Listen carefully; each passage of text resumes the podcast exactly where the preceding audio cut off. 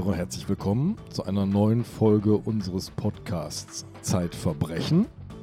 Ich schick's gleich vorweg. Sabine hat im Vorfeld den Namen unseres Gastes geprobt, denn ganz leicht auszusprechen, gestehe ich ja, ist er nicht. Willst du die Übung gleich fortsetzen? Nein, der Name ist äh, tschechisch und heißt Nejes Chleba. Wir sagen einfach Martin und sagen herzlich willkommen. Genau, Martin ist Redakteur bei uns in der Zeit im Leipziger Büro und in der Nähe von Leipzig fand auch der Fall statt, von dem er uns heute erzählt. Gut, aber Sabine, alle drei, vier Folgen sind wir ja nochmal höflich und stellen uns selbst vor. Ich stelle dich jetzt nochmal kurz vor. Nur zu. Sabine Rückert, stellvertretende Chefredakteurin der Zeit, Herausgeberin von Zeitverbrechen, langjährige Gerichtsreporterin der Zeit und eine meiner liebsten Gesprächspartnerinnen überhaupt. Na, das ist ja mal ein Wort. Und du bist Andreas Sendker, Leiter des Wissenschaftsressorts und Herausgeber des Konkurrenzmagazins Zeitwissen. Quatsch, das ist komplementär, nicht Konkurrenz. Gut, also jetzt wird's ernst. Wir haben nämlich heute einen sehr bitteren Fall. Ja. Und ich habe ihn auch deswegen ausgesucht und den Martin deshalb eingeladen, weil ich im Laufe meiner Kriminalkarriere sehr viele ähnliche Fälle erlebt habe. Da können wir aber vielleicht später nochmal drüber reden. Es ist ein Fall mit vielen Vorurteilen und Schuldzuweisungen. Die Bildzeitung spielt damit und hat über diesen Fall getitelt Saustall Polizeischule. Die AfD wird eine Rolle spielen. Aber jetzt begeben wir uns erstmal nach Halle an der Saale. Manchmal, Martin, wenn ich mich auf so einen Fall vorbereite, gucke ich nochmal mit einem bekannten Digitalinstrument in Karten und äh, Luftbildaufnahmen hinein, um mich zu orientieren, wo sind wir hier eigentlich. Und wir befinden uns an der Reilstraße 76 in Halle an der Saale. Das ist direkt gegenüber vom Zoologischen Garten in Halle. Ich habe dabei gelernt, das ist ein Bergzoo. Und das ist eigentlich eine ganz eine Wohngegend, die scheint ganz okay zu sein. Und da bewegen wir uns jetzt mal hin und zwar in eine bestimmte Nacht hinein, nämlich zum 29. April 2018. Die Geschichte beginnt, äh, wie du schon gesagt hast, Andreas, im Norden von Halle, an der Straßenbahnhaltestelle Zoo. Dort ist eine vielbefahrene Straße, die sich äh, Reihstraße nennt. Und an dieser Straße befindet sich so eine verwilderte Villa, die ist recht düster, sieht die aus. Und äh, die ist umgeben von einer Mauer, auf der Graffitis draufgesprüht sind. Und zwar auf einem Graffiti steht Rassismus tötet, auf einem anderen steht AfD auflösen. Und neben diesem Haus, der, der Reichstraße 78, ist eine alte Gründerzeit-Villa, die so ein bisschen vor sich hin bröckelt. Und in diesem Haus spielt sich die Geschichte oder ein Großteil der Geschichte ab. Auf diesem Haus, das ist auch besprüht mit Graffitis, auf der Brandmauer ist ein großes, großes Gemälde, auf dem äh, ja, Menschen auf einen Baum klettern. Die haben so Pussy Riot Masken auf und da steht äh, Capitalism is killing our future. Ähm, also das ist ein linkes Haus, ein linkes Hausprojekt. Und ähm, an diesem Sonntagmorgen, am 29. April 2018, liegt auf der Terrasse neben diesem Haus eine Leiche. Dort liegt der Körper eines großen, schweren Mannes. Ähm, der ist 1,92 groß, an die 100 Kilo schwer. Er trägt eine Jeanshose und ein schwarzes Hemd. Und man findet ihn dort vor mit Schnittwunden an den Handinnenflächen sein Hinterkopf ist zertrümmert und er liegt dort ja in seinem eigenen Blut, das dort zwischen die Steinplatten sickert. Und nach und nach treffen dort Rettungssanitäter ein, dann auch die Polizei. Und die durchsuchen eben seine Habseligkeiten und finden ein schwarzes Portemonnaie. Und darin die typischen Sachen, also Bankkarten, sie finden ein Kondom, den Führerschein, 30 Euro Bargeld und sie finden auch einen grünen Ausweis und das ist ein Polizeidienstausweis des Landes Sachsen-Anhalt. Wer hat den Mann gefunden?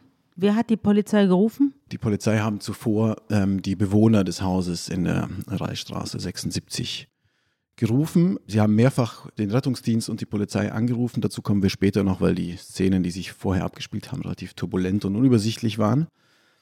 Und sie finden also den Dienstausweis dieses jungen Mannes, der ist 24 Jahre alt und heißt Paul L.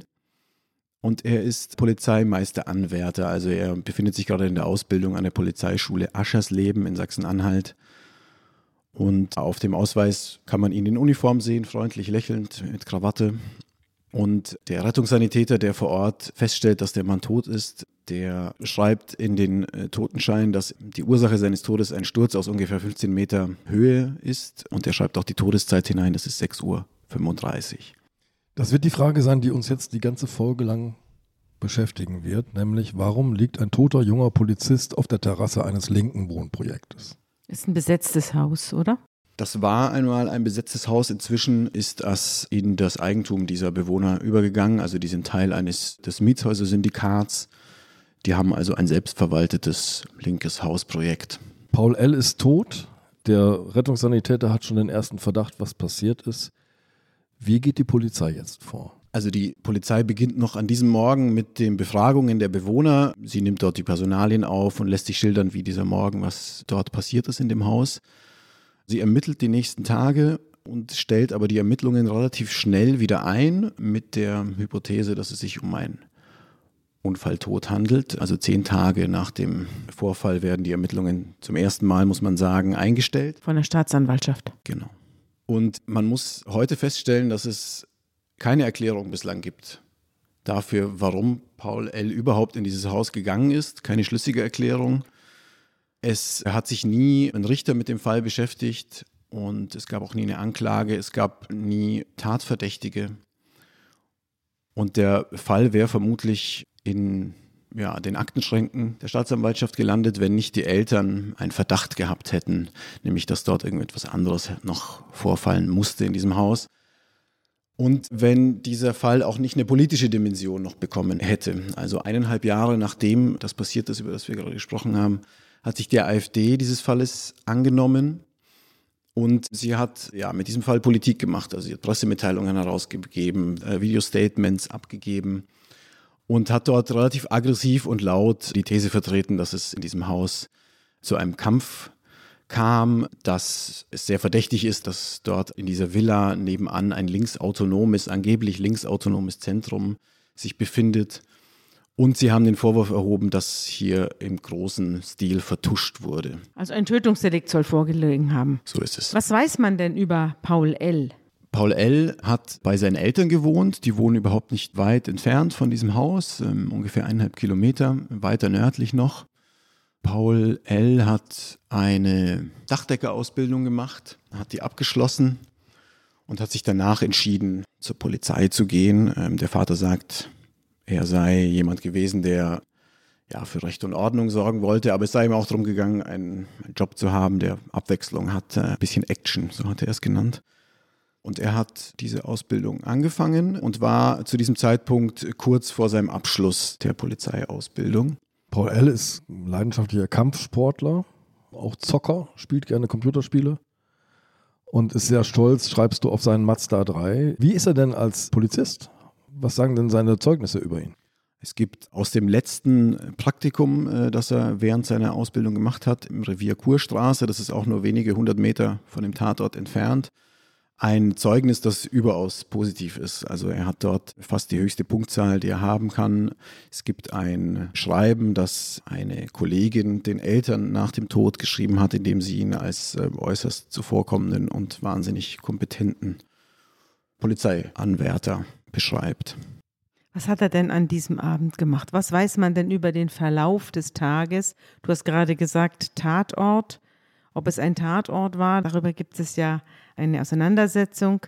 Aber was hat er denn an diesem Tag gemacht? Was weiß man von Paul L. in dieser Nacht, die er nicht überleben wird?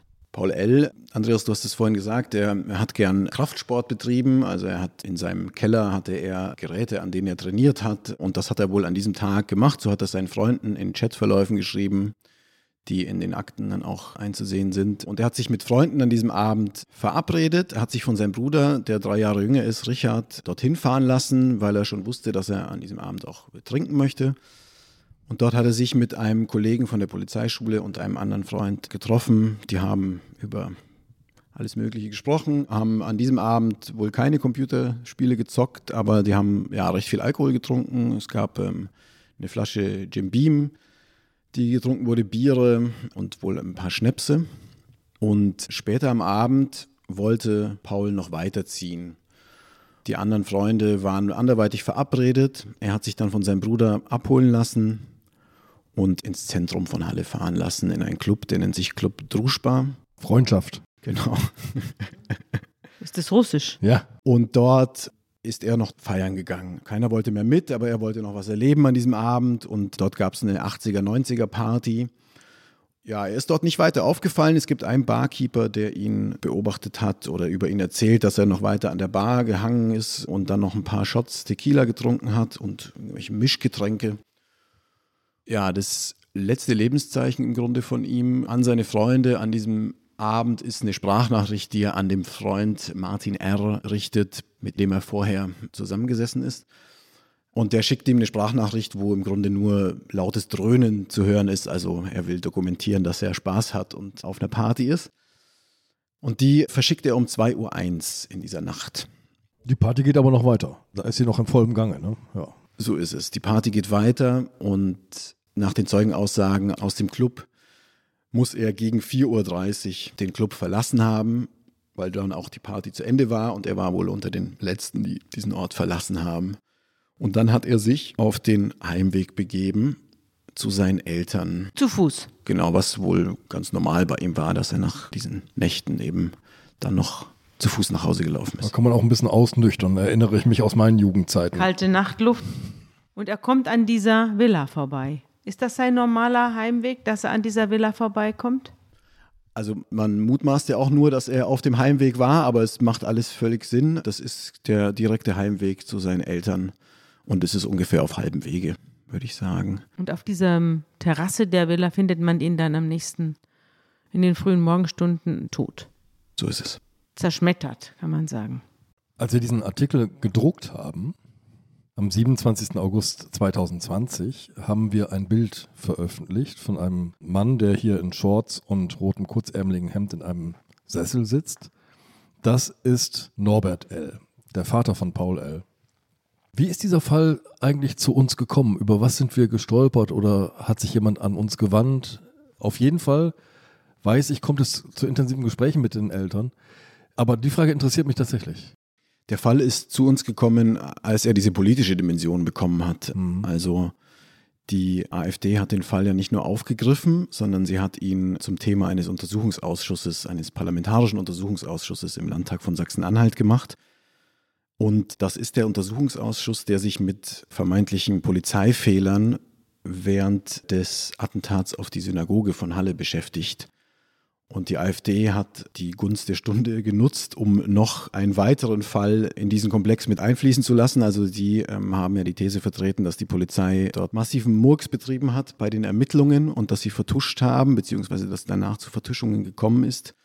Und sie wollen den Fall eben im Untersuchungsausschuss nochmal neu aufrollen, beziehungsweise aufdecken, ob es dort zu Ermittlungsfehlern gekommen ist. Wurde er dann auch aufgerollt? Es kam zu einer Verhandlung, das ist erst nach Veröffentlichung des Textes geschehen. Man muss nochmal daran erinnern, diese rechtsextremistische Tat in Halle, dieses Attentat, dieser Amoklauf, ist eine der schlimmsten Taten in der bundesrepublikanischen Geschichte in dieser Art.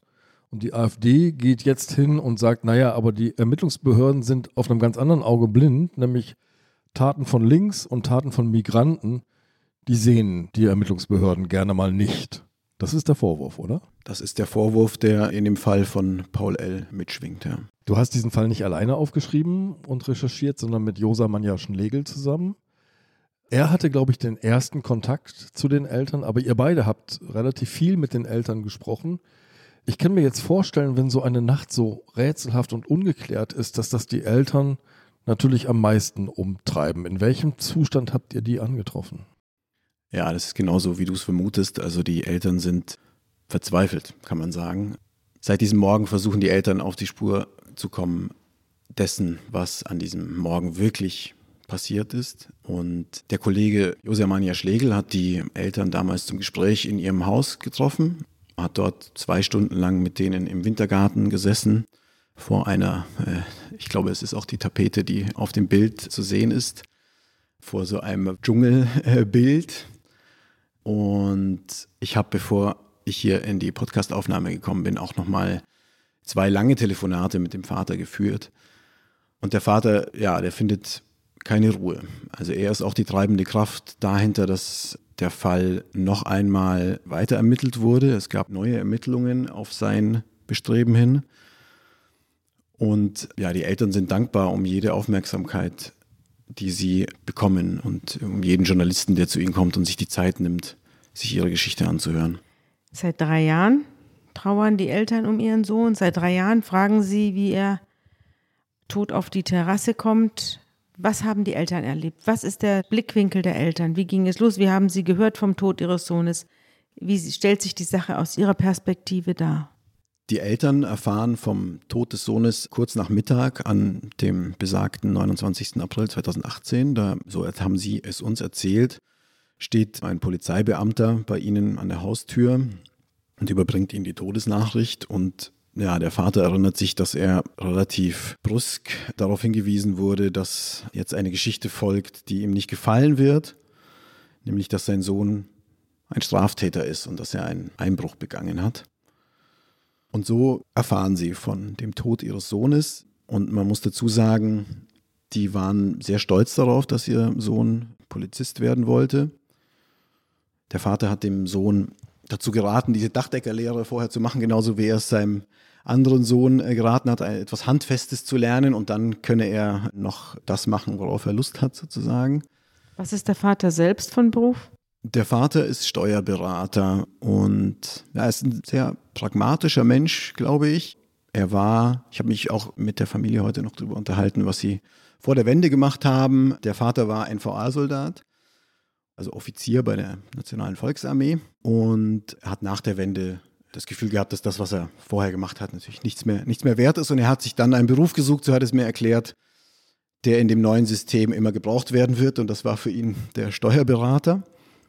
Und die Mutter ist Lehrerin. Und der Vater hat mir ja von einem engen Familienleben erzählt, das sie mit den beiden Söhnen geführt haben. Die haben beide noch zu Hause gewohnt. Sie haben, sind in Urlaub noch mit den über 20-jährigen Söhnen weiterhin gefahren ja, die waren, wie gesagt, sehr stolz darauf, dass ihr Sohn diese Karriere eingeschlagen hat. Und sie haben ja auch ein Bild von ihm gehabt, dass er ein sehr, ja, dass er sehr heldenhaft in seinem Job und in seinem Privatleben agiert hat. Also er hat ihnen Geschichten erzählt, dass er einmal einen Einbruchsdiebstahl verhindert hat.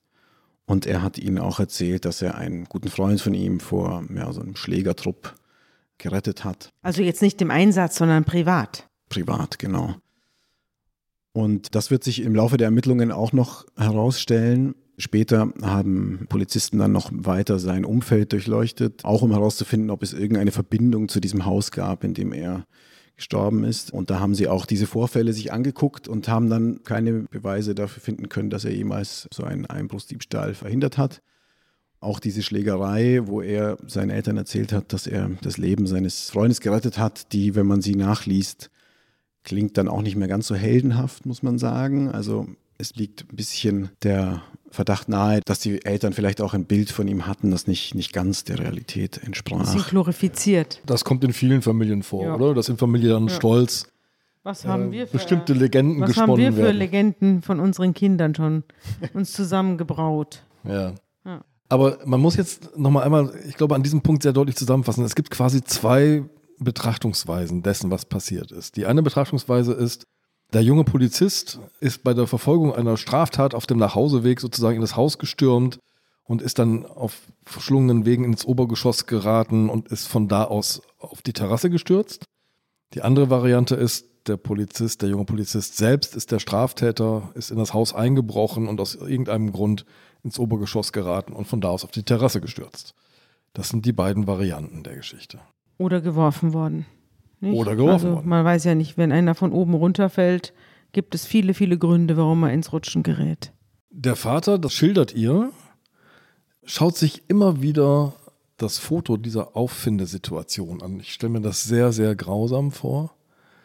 Aber er untersucht dieses Foto quasi Millimeter für Millimeter. Ja, er untersucht die gesamten Akten Millimeter für Millimeter. Also der hat einen wahnsinnigen Aufwand betrieben, um äh, diese Akten zu durchforsten. Er hat ähm, selber Zeugen befragt, hat die aufgespürt, hat mit denen nochmal äh, Gespräche geführt. Er hat ganze Zeitschienen erstellt. Diese Aktenlage, muss man sagen, ist relativ unübersichtlich. Er hat da ein bisschen Ordnung reingebracht.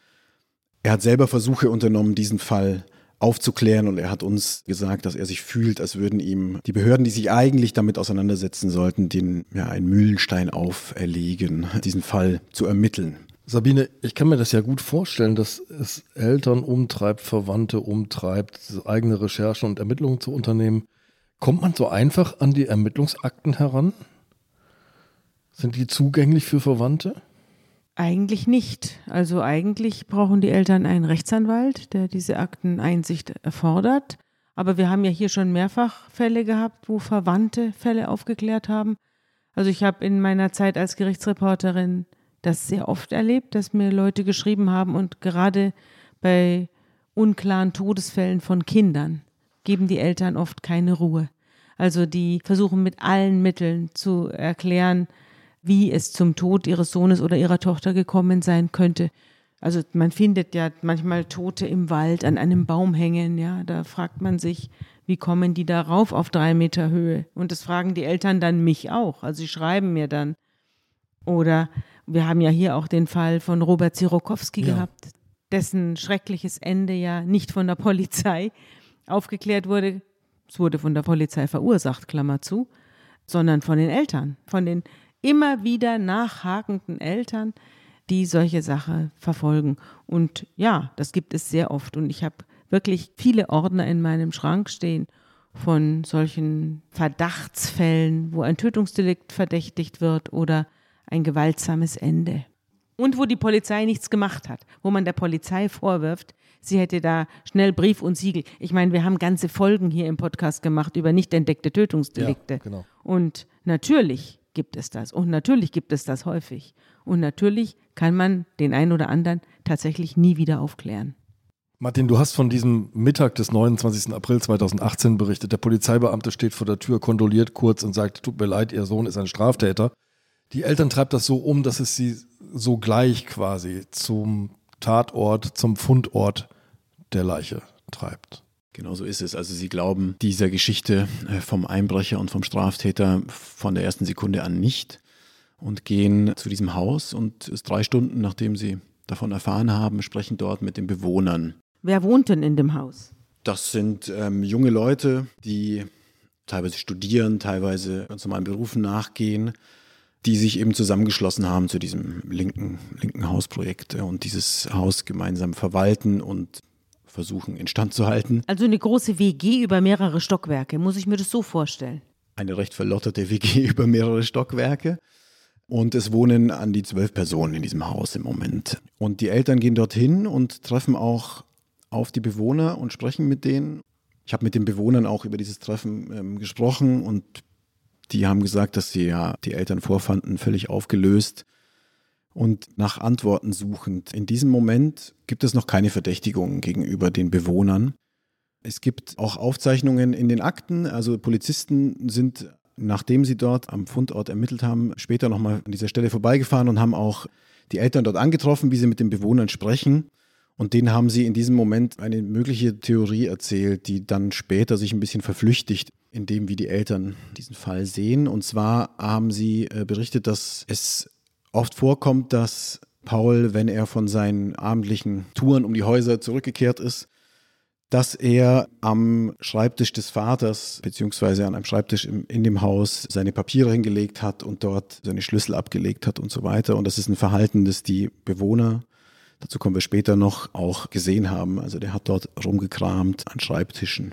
Ich kenne mir diese Situation, die verzweifelten Eltern auf der einen Seite, die Bewohner des Hauses auf der anderen Seite man findet ja auch nicht jeden Tag auf der Terrasse vor seinem Haus einen Toten. Eine besonders angespannte, schwierige Situation. Was erfahren die Eltern denn an diesem Tag? Die Eltern und die Polizei erfahren von den Bewohnern im Erdgeschoss dieses Hauses, dass sie am frühen Morgen aufgeweckt wurden durch ein Rascheln in ihrem Zimmer.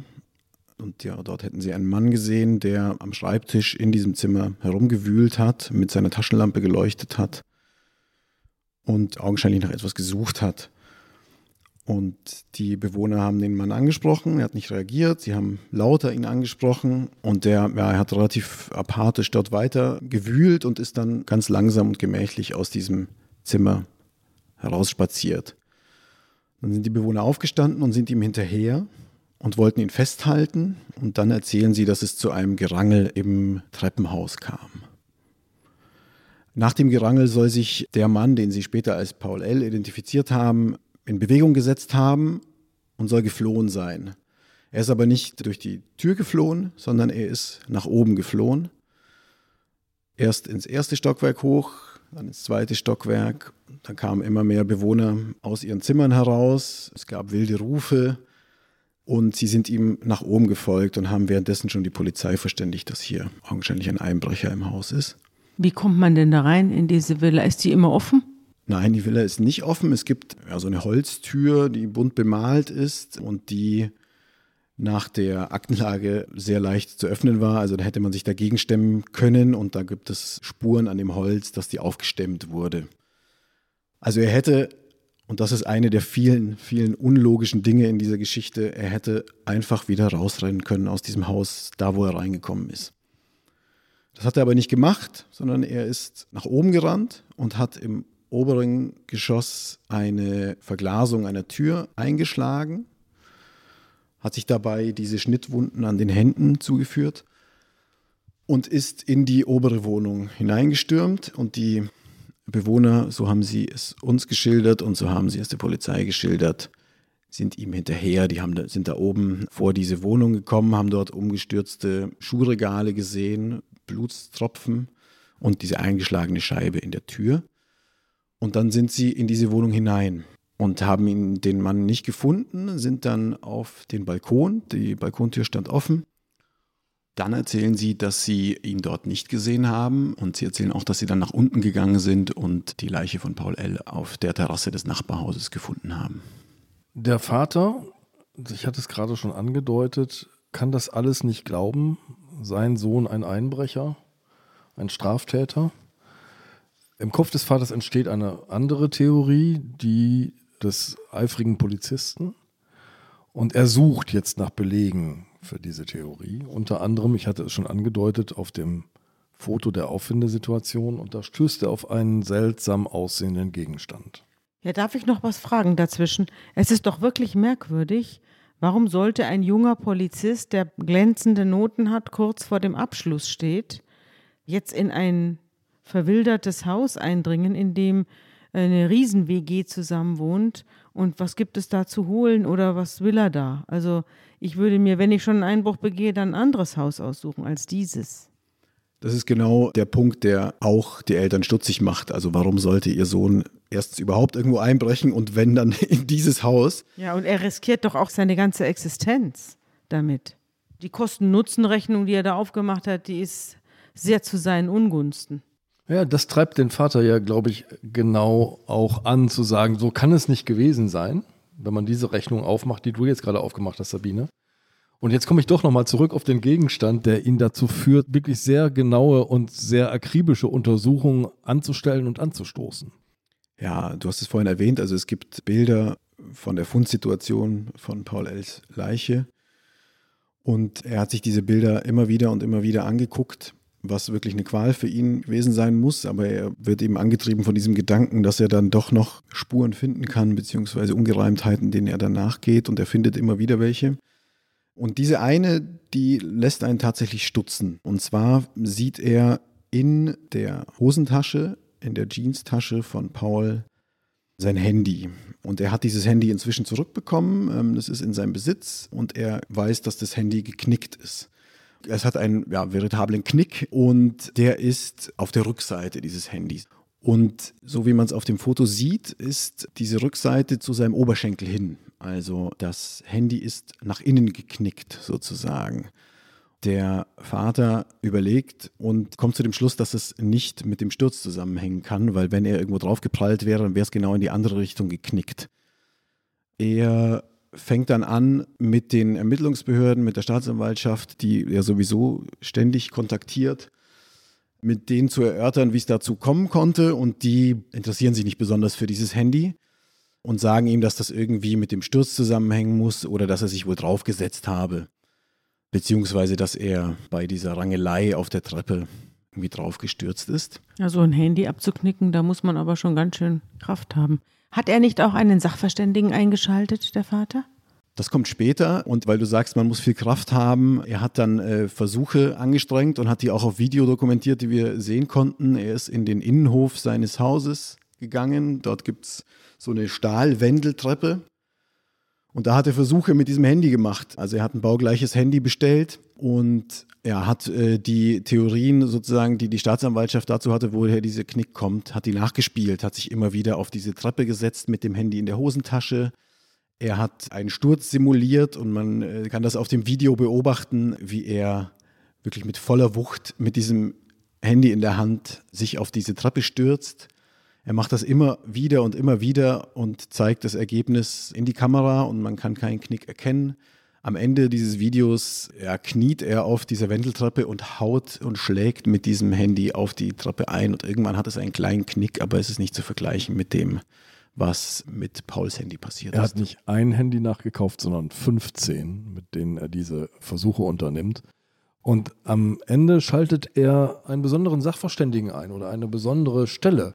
Ich war sehr überrascht, als ich das gelesen habe, denn er wendet sich an die Technische Universität Dresden, an das Institut für Festkörpermechanik. Da muss man erstmal drauf kommen. Ja, er hat, wie du schon sagtest, 15 Handys dieses Typs auf eBay gekauft und hat die mit dem Auftrag an dieses Institut gegeben, mit denen Versuche durchzuführen, um herauszustellen, ob so ein Knick bei dem Sturz entstehen konnte oder ob es andere Gründe dafür geben kann.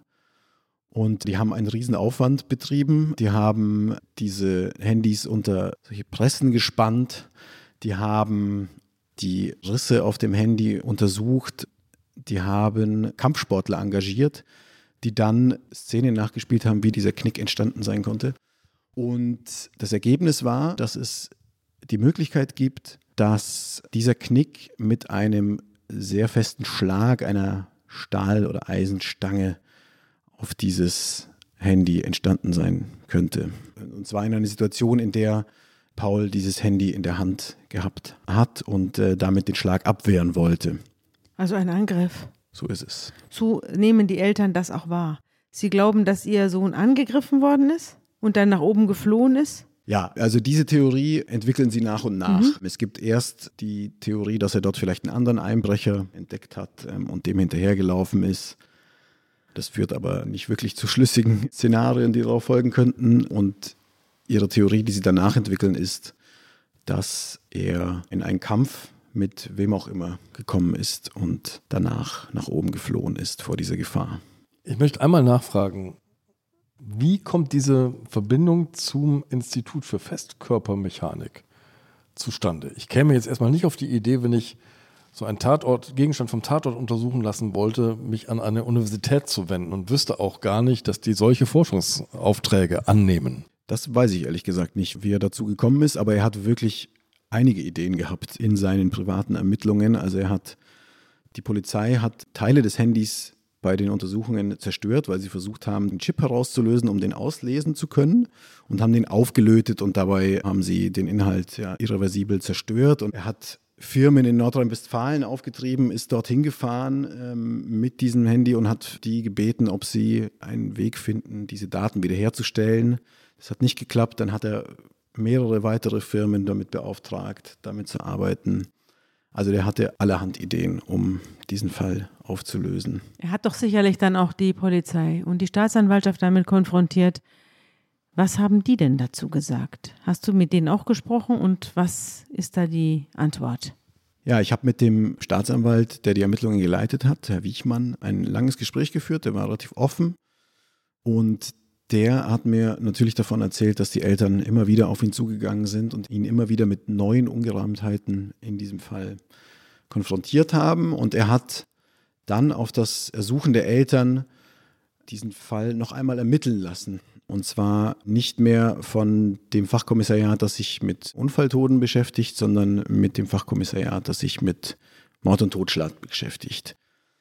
Und er hat mir gesagt, der Staatsanwalt, dass er dies normalerweise nicht getan hätte, aber Er hat einfach diese verzweifelten Eltern vor sich gehabt, die ja angetrieben waren, davon diesen Fall aufzulösen und auch ja die Ehre ihres Sohnes in ihren Augen zu retten und hat deswegen den Fall noch einmal aufrollen lassen und noch einmal alle Zeugen, die vorher gehört wurden und viele Zeugen dazu befragen lassen.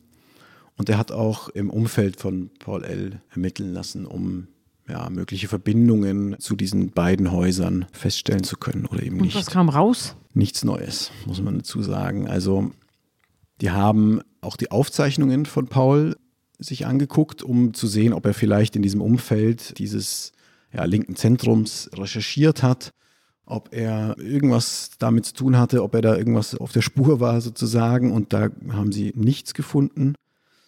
Und sie haben festgestellt, dass die Zeugenaussagen weiterhin im Großen und Ganzen zusammenpassen und schlüssig sind. Es gab ja auch sehr schnell eine Berichterstattung zu dem Fall, also eine sehr öffentliche Wahrnehmung. Zunächst von der lokalen Presse, äh, von der Bildzeitung. Die AfD hat die Aufmerksamkeit dann aufrechterhalten.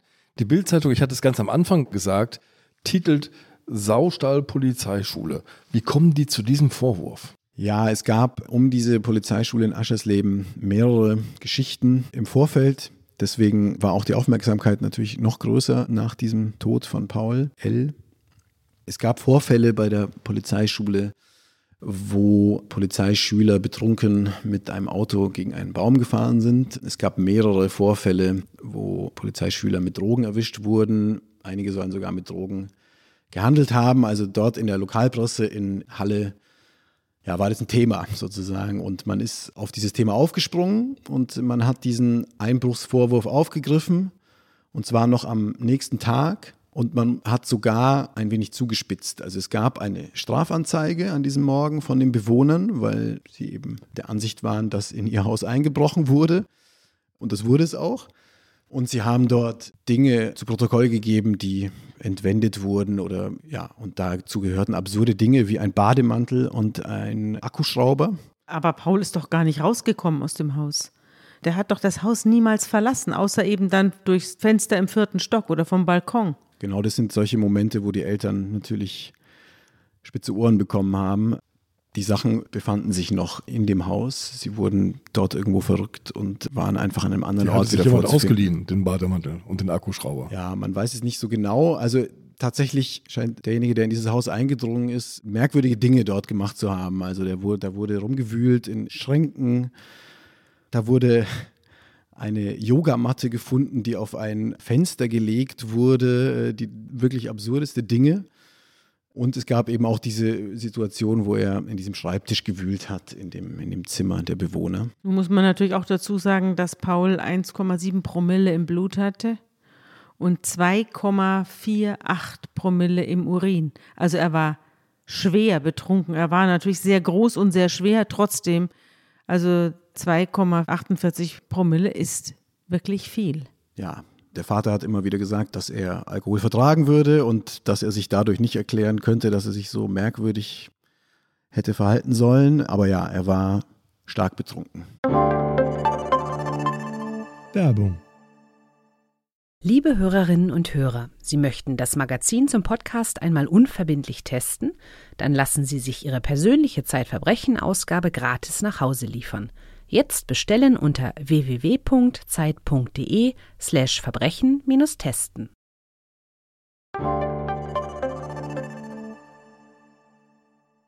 Das war die direkte Berichterstattung quasi in den Tagen nach der Tat. Da ist die lokale Presse vor allem auf dieses Einbruchsgeschehen eingegangen. Dem Vater lässt das alles weiterhin keine Ruhe, aber so allmählich verliert die Öffentlichkeit, verlieren auch die Ermittlungsbehörden das Interesse an dem Fall. Aber es gibt eben, wir haben es schon mehrfach erwähnt, vor allem eine politische Partei und ihre Vertreter vor Ort in Halle, die diesen Fall nicht vergessen, weil er ihnen nützen könnte. Ja, im November 2019 nimmt ein Landtagsabgeordneter der AfD Kontakt mit der Familie auf, weil er von diesem Fall gehört hat. Und er sagt ihnen, dass er sich dieses Falles annehmen möchte. Dieser Abgeordnete heißt Mario Lehmann, der ist selber ehemaliger Polizist. Und man muss dazu sagen, dass diese Fraktion in Sachsen-Anhalt zu den extremeren der Landtagsfraktionen in der Bundesrepublik gehört, also nach Thüringen und Brandenburg kommt dann auch gleich Sachsen-Anhalt. Und diese Fraktion wird vom Verfassungsschutz beobachtet in Sachsen-Anhalt. Es gibt viele Verbindungen in die rechte Szene zur identitären Bewegung und so weiter. Und Mario Lehmann gehört zu den radikalsten in dieser Fraktion. Er ist der stellvertretende Fraktionsvorsitzende. Damals war er der stellvertretende Fraktionsvorsitzende und es gibt ja wilde Geschichten um diesen Mann. Also es gibt Fotos von ihm noch in Polizeiuniform, wo er mit einer Kriegswaffe posiert. Keiner weiß, wie er zu dieser Kriegswaffe hätte kommen können. Er hat sich in ja, unwürdigster Weise über, über Migranten geäußert und er wurde zu einem der ja, Einpeitscher in den Anti-Corona-Protesten, auch in Magdeburg. Und jetzt kommt ein Polizist in einem linken Projekt um und die AfD hat natürlich ihr Thema. So ist es. Und dieser Mario Lehmann ja, verfasst mehrere Pressemitteilungen. Er nimmt Videos auf, in denen er die Fragen der Familie aufnimmt und die sogar noch zuspitzt. Und er erzählt, dass es eine breite Vertuschung dessen gibt, was an diesem Tag vorgefallen ist. Er geht so weit, dass er da Verbindungen bis ins Justizministerium sieht und die würden alle unter einer Decke stecken. Und deswegen wolle er diesen Fall in diesem parlamentarischen Untersuchungsausschuss aufklären. Und es gibt also jetzt einen parlamentarischen Untersuchungsausschuss zum Thema Paul. Am 13. Januar erst ist dieser Fall in dem Parlamentarischen Untersuchungsausschuss behandelt worden. Dieses Jahr? Ja. Und Pauls Eltern, Norbert L. und seine Frau, die waren auch vor Ort und haben sich das angeguckt, haben vorher Videos an alle Abgeordneten verschickt, in denen sie über eine Stunde 20, das Video kann man sich auch auf YouTube angucken, alle Dinge, die ihnen komisch vorkommen bei den Ermittlungen aufzählen. Sie haben also große, große Erwartungen in diesen parlamentarischen Untersuchungsausschuss. Und äh, ja, der Fall wird dort an einem Tag abgehandelt und in diesem parlamentarischen Untersuchungsausschuss wurde ja nichts gefunden, was ein Polizeiversagen nahelegen würde. Das Einzige, was bemängelt wird, ist, dass dieser Chip in dem Handy aufgelötet wurde und dabei ja, die Daten zerstört wurden. Aber es ist eh fragwürdig, was man dort hätte finden können. Jetzt gibt es zweimal Ermittlungen, zwei Kommissariate. Einmal das für Einbruch, einmal das für Mord und Totschlag, die sich mit dem Fall beschäftigt haben. Es gibt eine Reihe von Zeugenvernehmungen. Es gibt die vielen, vielen Anstrengungen der Eltern, vor allem des Vaters, die du geschildert hast. Ihr habt selbst auch nochmal Kontakt zu den Hausbewohnern aufgenommen. Habt ihr Kontakt bekommen und was haben die euch erzählt? Ja, das hat eine ganze Weile gedauert, bis wir mit denen ein Gespräch äh, führen konnten. Wir haben die kontaktiert. Den hat das wahrscheinlich auch zum Hals herausgehangen, dieses Thema, ne? So ist es. Also deren Argumentation war erstens, dass sie ihre Ruhe haben wollen von diesem Fall, weil für sie in ihrem Haus eingebrochen wurde und äh, sie jetzt dafür am Pranger stehen für in ihren Augen wilde Spekulationen. Und Ihnen war auch unangenehm, dass es diesen parlamentarischen Untersuchungsausschuss geben soll, weil dort ähm, ja, Akten zur Verfügung gestellt werden sollten, die natürlich auch den AfD-Abgeordneten und ihren Mitarbeitern dann zugänglich waren. Und sie haben versucht, das zu verhindern, beziehungsweise die Akten schwärzen zu lassen. Das ist ihnen nicht gelungen und ja, sie wollten einfach nur. Sie wollten halt nicht, dass ihre privaten Daten jetzt den Rechten in die Hände fallen. Genau so ist es. Aber am Ende ist es tatsächlich zu einem Kontakt gekommen. Ich glaube, eher Wochen nach euren Versuchen einer Kontaktaufnahme. Jedenfalls beschreibt ihr ein Interview, das ihr via Online-Video, wir nennen keine Marken oder Portale, via Online-Video geführt habt, mit zwei Frauen, die sich Marie und Kati genannt haben. Genau, ihre eigentlichen Namen wollten sie uns nicht verraten. Also nach dem, was sie geschildert haben äh, von diesem Abend, klang das alles für uns sehr plausibel. Und äh, ja, sie haben uns die Geschichte aus ihrer Perspektive erzählt. Eine der beiden hat im ersten Stockwerk gewohnt und ist von diesem Getöse und von diesen ähm, ja, Rangeleien im Treppenhaus wach geworden und ist dann dazugekommen und hat beschrieben, wie sie dem Eindringling gefolgt sind und wie sie ihm bis auf den Balkon gefolgt sind, wie sehr sie Angst hatte in diesem Moment. Ähm, also für sie, sie dachte, da wäre ein Junkie eingebrochen, der was weiß ich was noch tun könnte, um nicht gefasst zu werden. Sie sind ja dieser Blutspur gefolgt auf dem Balkon und waren verunsichert. So hat sie es uns erzählt. Also Sie bestätigen im Prinzip die Geschichte, die du ganz am Anfang erzählt hast. Dieser Einbruch, dieses Gekruschel, diese Szene am Schreibtisch, die Flucht übers Treppenhaus, die eingeschlagene Wohnungstür und schließlich der verschwundene Täter, der dann tot wieder aufgefunden wird, unten auf der Terrasse des Nachbarhauses. Sabine, du als sehr erfahrene Gerichtsreporterin, die so viele dieser Fälle begleitet hat, Hättest du jetzt noch irgendeinen Ermittlungsansatz oder bleibt das jetzt einfach in diesem Ungewissen? Na, jetzt drei Jahre später gebe ich der Sache jetzt keine große Erklärung mehr. Also es kann ja sein, dass er tatsächlich in seinem Rausch, Tequila-Rausch, irgendeine Selbstaufklärung vornehmen wollte im linken Umfeld oder vielleicht wollte er sich auch, was weiß ich, was er da wollte oder vielleicht ist er auch jemandem gefolgt, der da eingebrochen hat. Das kann auch sein. Also keine Ahnung, ich war nicht dabei, aber ich glaube, nach drei Jahren wird das Rätsel auch nicht mehr gelöst.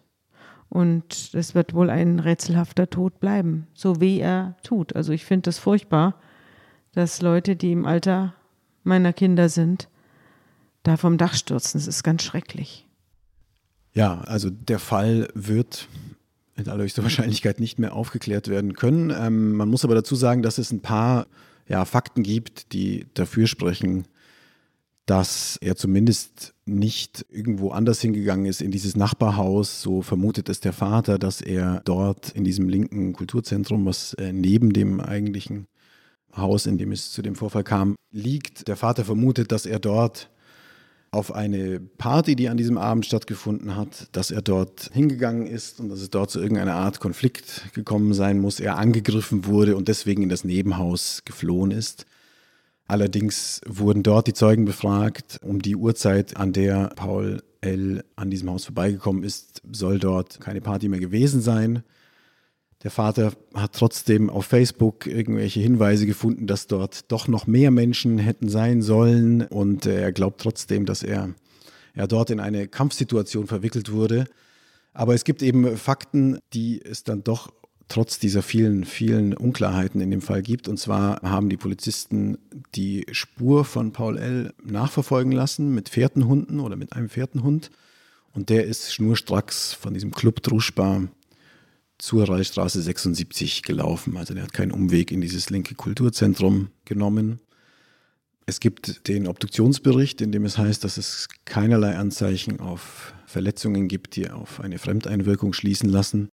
Und die Polizei hat noch weitere Spuren im Haus gefunden. Und die machen deutlich, dass ihn eigentlich niemand vom Haus geschubst haben kann. Denn die Tropfen von Pauls Blut und seine Fingerabdrücke, die enden gar nicht auf dem Balkon, denn als er da am frühen Morgen auf dem Balkon steht, da geht er noch weiter. Er will offenbar ins Nachbarhaus fliehen. Und wenn man den Spuren folgt, dann kann man nachvollziehen, wie Paul L. aufs Dach gestiegen ist, wie er dann an der Dachrinne entlang bis zum Nebenhaus balanciert und wie er dort auf einen Fenstersims steigt. Dort verliert er dann den Halt und stürzt in die Tiefe. Ja, und es gibt das Alkohol im Blut und im Urin von Paul L. Ich stelle es mir schrecklich vor, für die Eltern, dass sich das bewahrheiten könnte, was am 29. April 2018 ihnen um 13 Uhr mitgeteilt wurde.